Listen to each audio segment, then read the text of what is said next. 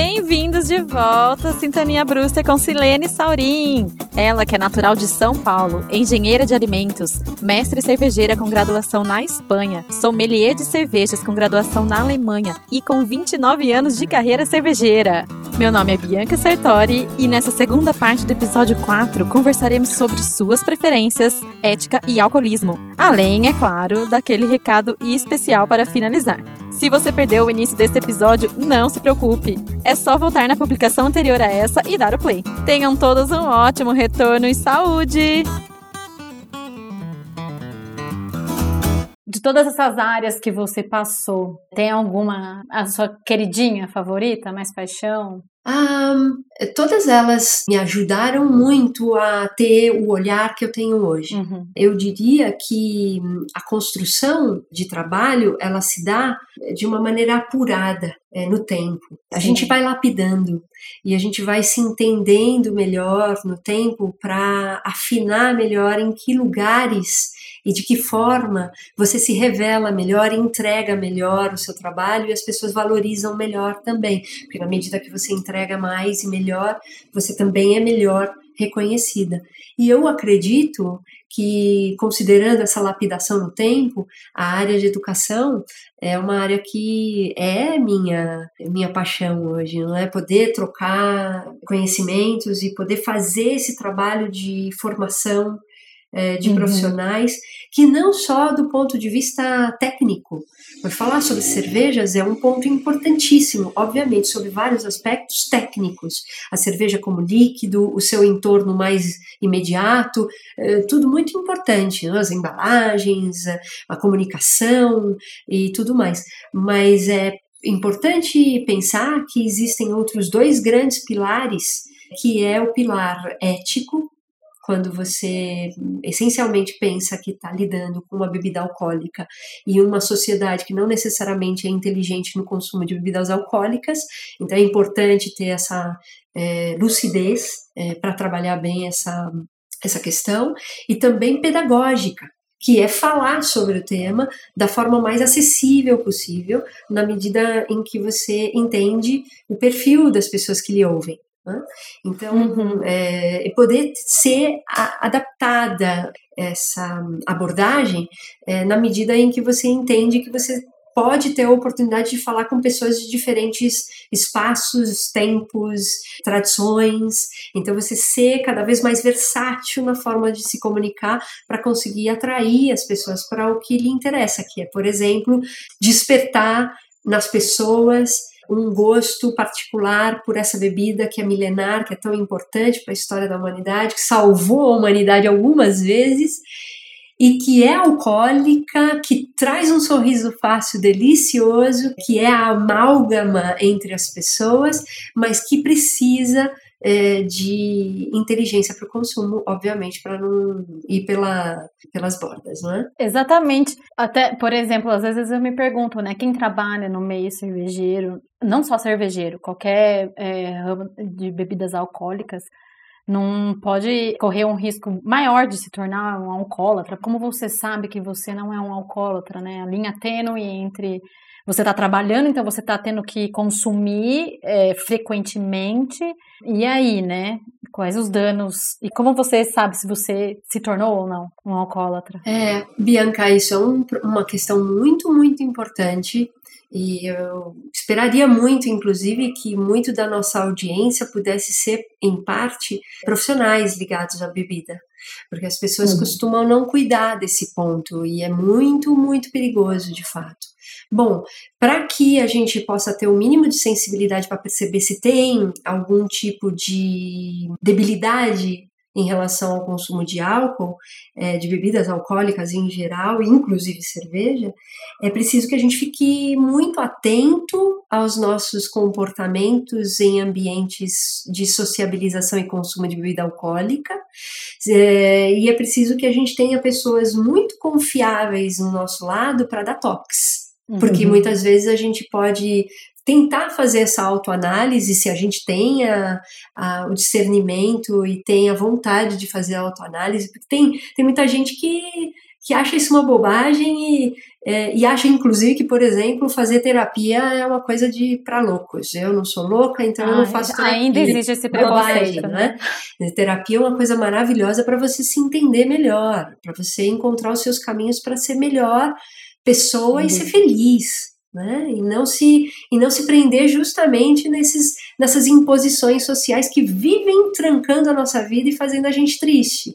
Uhum. Então, uma pessoa que é, está aberta à possibilidade da terapia, por exemplo, pode ser uma mesma pessoa também aberta à possibilidade de fazer exercícios de autoanálise e se perceber né, em comportamentos eventualmente, por exemplo, agressivos ou melancólicos demais, depressivos, com o consumo de bebida alcoólica, ou que rapidamente perde sentido, Quer dizer, tem a questão psicológica do consumo excessivo, tem a questão física do consumo excessivo. Então, por outro lado, uma pessoa que é, começa a beber compulsivamente e ao mesmo tempo comer compulsivamente para compensar, e aí engorda demais. As pessoas falam muito que cerveja engorda, na verdade, o que engorda é o que vem junto que dificilmente é, fica só a bebida, vem muita comida. E muitas vezes as pessoas não pensam em comer uma saladinha junto da cerveja, pensam em comer todas as frituras que tiver na frente. Então, obviamente que vai engordar. Então, a gente está falando de, de consequências físicas e psicológicas muito, muito complicadas. E se você não tem por vontade própria ou por incapacidade mesmo, que em algum momento você perde o sentido e não tem essa capacidade de fazer essa autoanálise, é importante você pedir que pessoas é. muito próximas de você lhe comentem se você está sendo uma pessoa tranquila no consumo excessivo ou não. E se você está repetidas vezes indo por esse caminho do consumo excessivo. O profissional que trabalha nesse meio e no meio do trabalho você obviamente não vai consumir excessivamente, como se você estivesse num bar, né? Teoricamente, né, Bianca? Teoricamente, realmente, mas quanto você, se você tem que experimentar mesmo, de fato, e aí, né? Qual é o seu limite dentro do trabalho? Ou, ou você, não sei, eu não sei porque eu não trabalho mesmo nesse ramo, mas eu, eu imagino, é, você tá sempre consumindo, né? Sempre bebendo, de certa forma. E aí, talvez a sua cabeça deve se confundir, falando, não, é meu, é faz parte do meu trabalho, né? Essa linha tênue, eu fico pensando. Mas deixa eu lhe dizer uma coisa, isso, mais uma vez, é uma lapidação no tempo. Primeiro dizer uhum. o seguinte, é, desde o início, eu, pessoalmente, é, sempre tive a noção clara de que o álcool me faz efeitos psicodélicos. Esses efeitos psicodélicos são muito saudáveis e me tiram desse, desse meu modo algo tímido e travado de, um, de uma sobriedade para algo bastante mais divertido, inclusive comigo mesma e com as pessoas, quando eu tenho esse, esse pequeno salto psicodélico. Mas tem limite. Porque, obviamente, em algum momento você eh, faz um salto maior e já não consegue falar direito, já não consegue raciocinar direito, já não consegue se locomover direito. Isso pode ser perigoso dependendo do contexto. Eu sempre tive essa noção. E eu sempre tive também a noção de que eu sou uma pessoa fraca para álcool. Embora trabalhe com a bebida, eu tenho limites baixos de consumo é, saudável do álcool. E tenho igualmente a ideia de que existem a maioria esmagadora dos ambientes, fora esse período da pandemia que é bastante exceção mesmo, mas uhum. eu tenho normalmente nesses anos de trabalho muito mais ambientes de trabalho onde eu degusto cervejas, provo diferentes cervejas, que no ambiente do ócio. Ainda que no ócio eu também gosto de consumir cervejas, eu tenho vários amigos que gostam de consumir cervejas comigo e, e cervejas, e eu com eles, cervejas populares, cervejas mais uh, cheias de informação e, e propostas gastronômicas, eu passeio por tudo, mas sei que se eu tiver num ambiente de trabalho, eu tenho o meu limite muito claro e eu não extrapolo esse limite e água o tempo inteiro. Sabe aquele hábito que a gente tem quando a gente senta num, num restaurante e pede uma garrafa de vinho e a água tá junto, acompanhada? Junto, é. Normalmente com cervejas a gente, infelizmente, ainda não tem esse hábito tão claro e consolidado, mas cada vez mais a gente procura incentivar é, sommeliers, a, por exemplo, e outros profissionais de serviço, a servir água junto do serviço da cerveja. E na medida em que você está a trabalho degustando, é importante que você intercale uma amostra de degustação com um ou dois goles de água na proporção.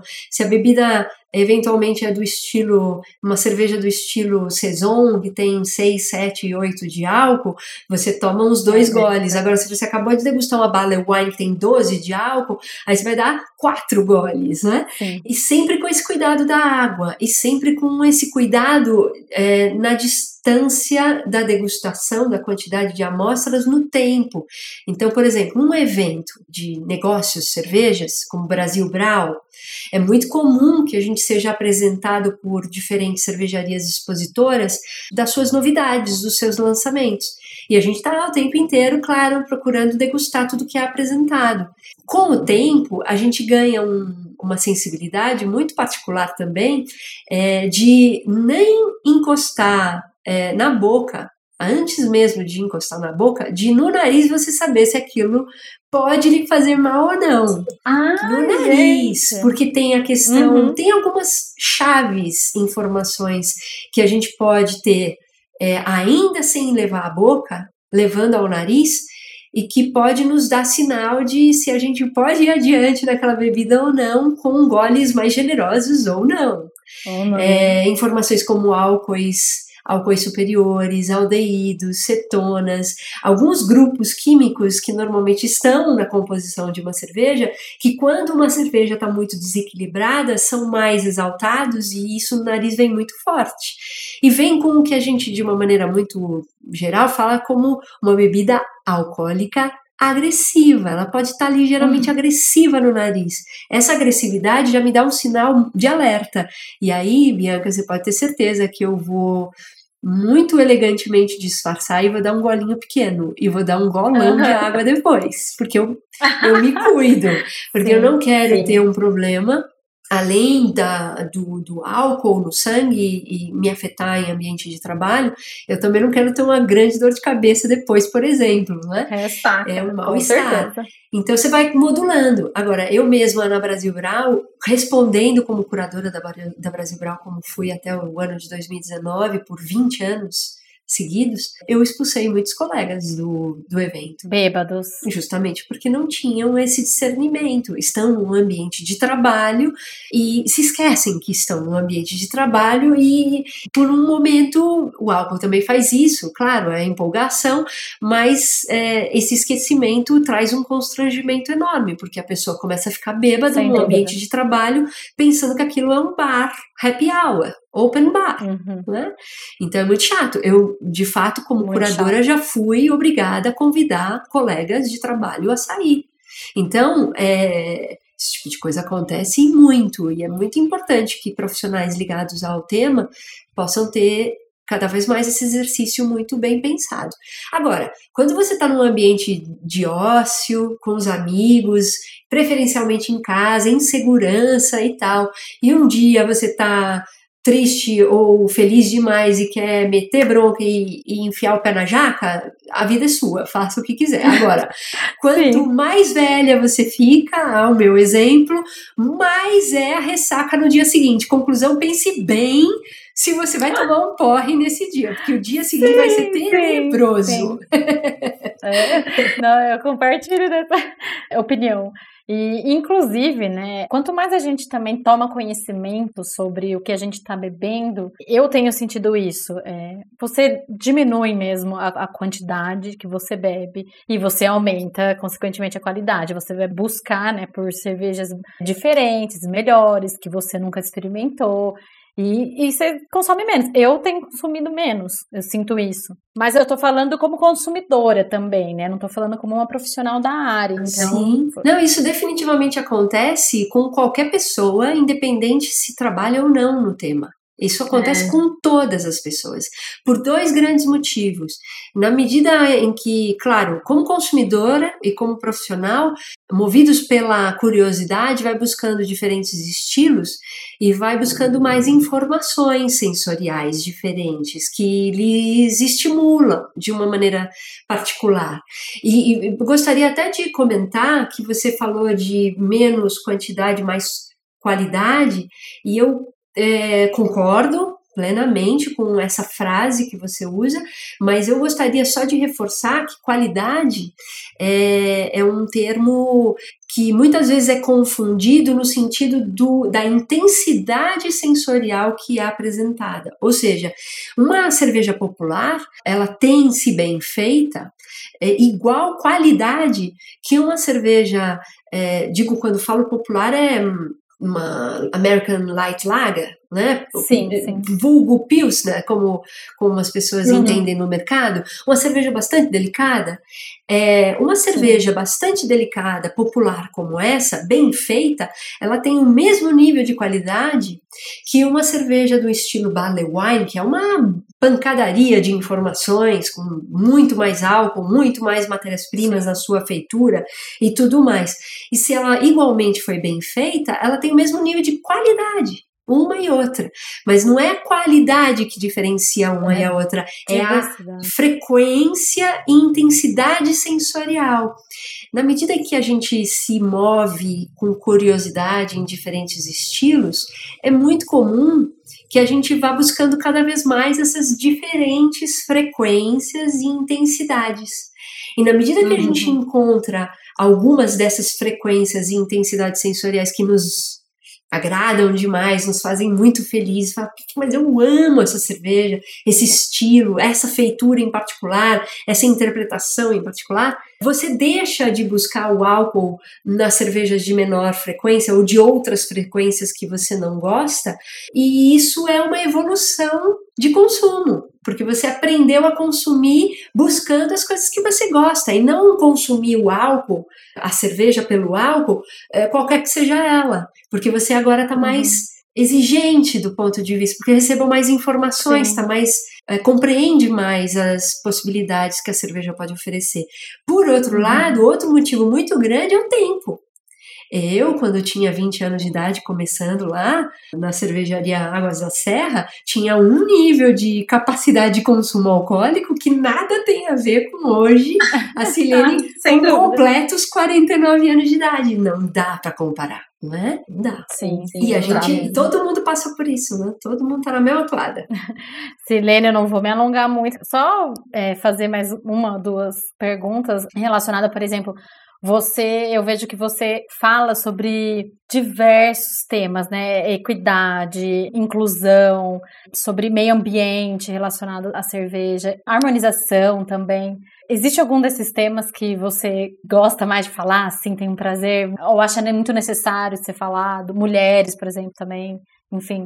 É, bom, eu acho que eu posso enxergar a mim mesma no tempo, nesses quase 30 anos, com certa clareza em duas fases. Uma fase muito maior, mais longa até hoje, que é uma fase meio cartesiana, eh, engenheira que sou, eh, mestre cervejeira, ligada à bebida de maneira muito mais matemática, é? muito mais é, científica, não é? com a ciência e tecnologia. Uhum. É, essa forma cartesiana é uma forma muito é, interessante, me fez formada como profissional e é extremamente importante. E muitas pessoas buscam a mim é, falando dos temas todos dessa maneira cartesiana. Ocorre que, mais ou menos nos últimos 10 anos, isso coincide com o projeto de educação, porque no início do projeto de educação, ainda antes mesmo de aplicar o projeto de educação do Emin Sommelier de Cervejas no Brasil em 2008, entre 2008 e 2010, eu fiz um trabalho de adaptação do curso ao Brasil. E uma das questões era adaptar é, do ponto de vista hum, ético. Hum? Essa disciplina ética é, não era uma disciplina inicialmente contemplada no curso originalmente apresentado na Alemanha, onde nasce o curso Sommelier de Cervejas Dömens, é pioneiro no curso, na, na, na apresentação desse curso, a partir de 2004. E até então, a época em 2008, entre 2008 e 2010, esse tema não, não estava contemplado ali. Talvez porque na Alemanha esse tema seja muito mais subentendido que aqui. Com certeza. É, infelizmente, a gente precisa explorar é, esse entendimento, esse tema e o entendimento desse tema. Então eu uhum. propus é, essa disciplina como a primeira disciplina do curso Sommelier de Cervejas a partir do momento que a gente apresentou no Brasil e para todas as uh, os cursos nos mercados nos quais eu, eu diretamente apresento, o curso Dermans, que é América Latina e Península Ibérica. E na medida em que eu fui aprofundando o tema, eu, claro, via muita dificuldade e encontrava muita dificuldade em desenvolver esse tema em sala de aula, com um par de horas que tinha para desenvolvê-la, com esse olhar cartesiano que tinha, pura e uhum. simplesmente cartesiano. Então, é, o que você, como pessoa cartesiana, faz para começar a desenvolver o tema ética em sala de aula. Você busca o dicionário e vai procurar a palavra no dicionário. Pois muito bem. No dicionário você tem uma definição absolutamente precisa do ponto de vista jurídico e até mesmo do ponto de vista mais é, amplo, é, holístico das relações humanas, mas não aprofunda. E aí você fica até a página 2 nessa história. E você tem duas horas para discutir isso. De que maneira a gente vai discutir isso em sala de aula? Então, a partir daquele momento, há um pouco mais de 10 anos atrás, eu me vi, Bianca, mergulhando num lado humanista que eu um pouco explorava em mim. E eu desenvolvendo esse lado humanista, obviamente com várias falhas que tenho, também fui enxergando muitas coisas em mim mesma e no entorno, e na sociedade brasileira, na sociedade, na sociedade mundial, na comunidade cervejeira, e tudo que a gente poderia fazer é, nesse contexto. E, e fui aos poucos, isso é um processo longo mesmo. Em 2016, muito, já muito mais é, madura na abordagem do tema ética em sala de aula e fora dele, eu passei a me atrever em apresentações em eventos falando sobre o tema equidade, que é um tema que é implícito nessa questão mais ampla da discussão da ética. Né? E, uhum. e apresentar a equidade por primeira vez foi na Alemanha, num evento em inglês. Você vê que se para eu me atrever, eu, eu já fui bem hardcore mesmo, porque, porque eu imaginei que, embora eu, eu me atrevesse a abordar esse assunto, que é um assunto bastante espinhoso, porque nem todo mundo entende aonde você quer chegar com isso, e já se sente muito incomodado. Já se defende. É. Na defesa. Defensiva, onde você quer é. chegar? E, e, muitos, muitos desistem no meio do caminho, não tem a intenção de lhe ouvir muito, não. Fecha mesmo os ouvidos e vai embora. Eu pretendi falar em inglês numa primeira vez porque eu entendi que lá fora eu poderia ter melhor receptividade ao tema que aqui dentro. Eu peço desculpas essa má interpretação de muitos dos brasileiros, por exemplo, mas é é Ultimamente a gente tem chegado a essa conclusão mesmo, que é um pouco complicado falar de temas assim para muita gente. Uhum. No, a sociedade brasileira é, vive um momento bastante crítico no sentido de saúde é, mental, lucidez para as coisas óbvias. Né? Então eu resolvi me atrever ali fora e depois resolvi tomar mais coragem para fazer um trabalho aqui. O primeiro trabalho sobre equidade aqui no Brasil foi dois anos depois, em 2018. E para minha surpresa, eu já fui muito bem recebida. Claro que não por todos. Assim como lá fora. Lá fora também tive umas farpas. Eu recebi alguns tomates, além de alguns confetes. Mas lá proporcionalmente a receptividade era um pouco maior. Aqui era um pouco mais complicada, mas na medida em que você avança o tema, você vai conseguindo perceber que mais e mais pessoas podem vir a ter esse tipo de entendimento e pode estar um pouco mais aberto a se redescobrir como pessoa para ser uhum. melhor é, ser humano e ser melhor profissional dentro da área. Então, o que eu penso é que eu gosto muito de trabalhar esse lado humanista que me cabe, além do meu lado cartesiano, porque existe um propósito bastante utópico da minha parte, muitos pensam e eu mesma concordo, mas é quero acreditar que tenha possibilidade de resultados no longo prazo. Né? Do ponto de vista da ética, quando eu falo desse tema, eu falo das relações humanas, onde a equidade é implícita, e falo do respeito ao entorno, com todas as questões ligadas à, à manutenção saudável do planeta, coisas que estão ligadas à, à necessidade da gente pensar a Revolução Verde, de forma a que a gente também tenha isso refletido no, no médio e longo prazo. Então, é uma é, uma, é um atrevimento é, com a esperança de que respostas positivas de reflexão e atuação possam é. existir é. no médio e longo prazo. Em particular, do ponto de vista da equidade e da Revolução Verde, meu amor, isso a gente precisa para ontem não é? Aqui ah, nesse país sim. e no planeta. A gente precisa para onde? No planeta. É. Né? Então, é, eu tenho um especial gosto por esse lado humanista. E as harmonizações, ainda que as pessoas pensem num primeiro momento que é só uma questão técnica ligada à ciência, porque é de fato, se você vai ao nível molecular, você consegue explicar harmonizações com porque a molécula tal se funde a molécula tal e isso na nossa boca ou no nosso nariz fica incrível. Dá uh, para explicar uh -huh. tudo isso dessa maneira, uh -huh. mas muito antes de explicar uma possibilidade linda de harmonização no nível molecular científico, você consegue tranquilamente explicar do ponto de vista filosófico humanístico.